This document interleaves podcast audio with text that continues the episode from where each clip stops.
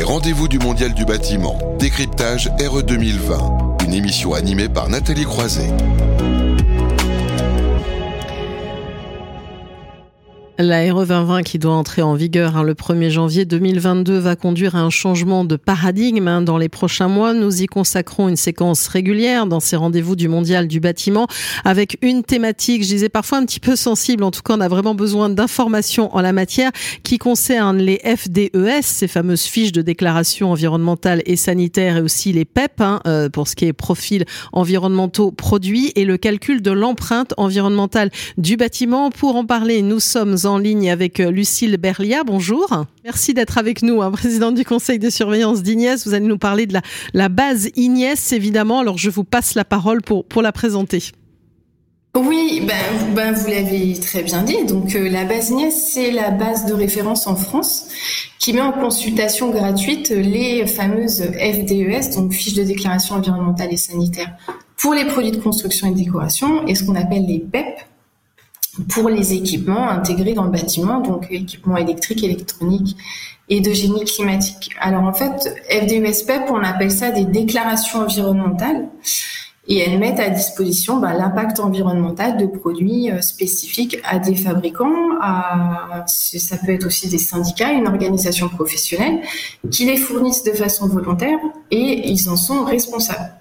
Alors donc vous dites que c'est une démarche volontaire hein, avec l'entrée en application de la fameuse RE 2020 dont on parle. Il n'y a pas d'obligation donc à réaliser ces fiches?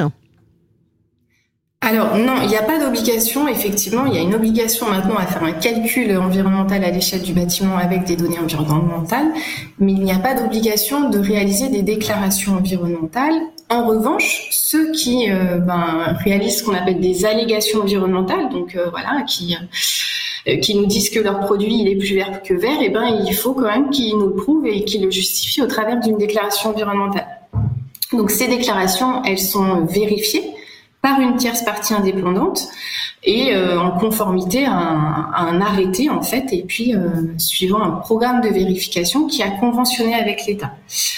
Donc tout produit qui est vendu en France euh, a vocation à être dans la base. On, accueille tout le monde à partir du moment où le déclarant il respecte bien ben, les conditions d'admission et les règlements de, de ces programmes. Donc on peut se demander, oui, si on peut avoir confiance en, ces données. Hein. On peut avoir confiance, en tout cas, on met tout en œuvre pour que les données soient de qualité. Après, les déclarations environnementales, ça nécessite de faire ce qu'on appelle une analyse de cycle de vie du produit. Donc, euh, et suivant un référentiel, une norme qui est très précise et relativement complexe, ça nécessite de venir collecter, renseigner un certain nombre d'informations. Donc, toutes ces informations sont bien évidemment vérifiées et respectent ce fameux euh, arrêté vérification. Donc on n'est pas on n'est pas à l'abri d'erreurs hein, dans les FDES et les PEP. Et d'ailleurs, on, a la possibilité d'informer les programmes de vérification en cas de suspicion. Mais euh, en tout cas, on, essaye et on reste très vigilant sur euh, la, qualité des données qui sont dans la base INES. Alors, quelles informations on trouve justement dans ces déclarations pour euh, l'expliquer? Alors on a beaucoup, on, a beaucoup de, de, données, comme je le disais tout à l'heure, et d'informations à venir préciser euh, relatives à cette euh, à ces normes. Donc on a, euh, ce qui est important, c'est l'unité fonctionnelle. Donc c'est la performance qui est quantifiée du produit, qui est utilisée comme unité de référence en fait pour faire ces analyses du cycle de vie. Donc on, les FDES et les PEP, elles sont bien relatives à une fonction et à une durée de vie du produit dans l'ouvrage. Après, on a ce qu'on appelle le profil environnemental. En gros, c'est euh, l'ensemble, c'est les résultats, les indicateurs environnementaux. Donc, il y en a beaucoup, il y en a 26 d'indicateurs environnementaux qui sont calculés. Donc, ça, ça met aussi en lumière l'évaluation multicritère des produits. Donc, on a effectivement le fameux indicateur changement climatique hein, qui... Euh, qui est mis en avant là avec la, réglementation RE 2020, mais on a euh, des indicateurs sur l'utilisation de ressources énergétiques, sur l'utilisation d'eau, sur la production de déchets, sur l'épuisement des ressources, etc. Donc ça, c'est ce qu'on appelle le profil environnemental. Et puis ensuite, FDES, et eh ben le S à la fin, ça signifie sanitaire. Ça veut dire que on doit aussi venir euh, donner des informations sur le possible relargage de, substances dans, l'air, dans l'eau, dans, le sol, de ces produits en phase d'utilisation. Et puis pour les produits qui sont concernés par la réglementation sur euh, les émissions de composés organiques volatiles, la fameuse euh, étiquette sanitaire, celle-ci doit être euh, numérisée dans, dans la base aussi. Et dernière chose, on attend aussi des, informations sur la contribution du produit au confort visuel, olfactif, etc. Donc tout ça, toutes ces informations sont vérifiées et doivent être elles doivent être référencées et euh, justifiées. Ce qu'il faut retenir en fait, c'est que ces déclarations environnementales, c'est un nouvel outil en quelque sorte qui vient euh, donner des informations multicritères, on l'a vu, objectives, quantitatives, qualitatives et qui sont nécessaires et utiles et eh ben, à ceux, aux concepteurs, aux maîtres d'ouvrage maintenant qui veulent ajouter des critères environnementaux et sanitaires à leurs critères de choix habituels. On était plus sur la technique, bien sûr des critères économiques ou encore esthétiques. Alors comment on se sert justement, Lucille Berlia, des données de la base Ignès pour calculer l'empreinte environnementale des, bâtiments, puisque c'est aussi notre sujet euh, ce matin oui, c'est le sujet et c'est comme ça qu'elles ont été conçues aussi les FDES et les PEP. C'est euh, d'être utilisées un peu clé en main pour euh, pour les assévistes bâtiments donc elles sont euh, en format numérique et elles sont directement utilisables dans des logiciels d'ACV bâtiment. Donc les produits, à travers leur déclaration environnementale, sont euh, excusez-moi, j'ai du coup un appel, voilà, c'est l'aléa des directs. Les produits, au travers de leur déclaration environnementale et de leur quantité, c'est une donnée d'entrée pour faire cet ACV du bâtiment, cette évaluation environnementale à l'échelle du bâtiment, mais on a aussi besoin de toutes les autres contributions sur les consommations d'eau ou d'énergie ou, même les consommations en phase de, chantier, par exemple. Donc, si je vous écoute bien, sans ces données, on ne peut pas réaliser ce calcul qui est demandé dans le cadre de la RE 2020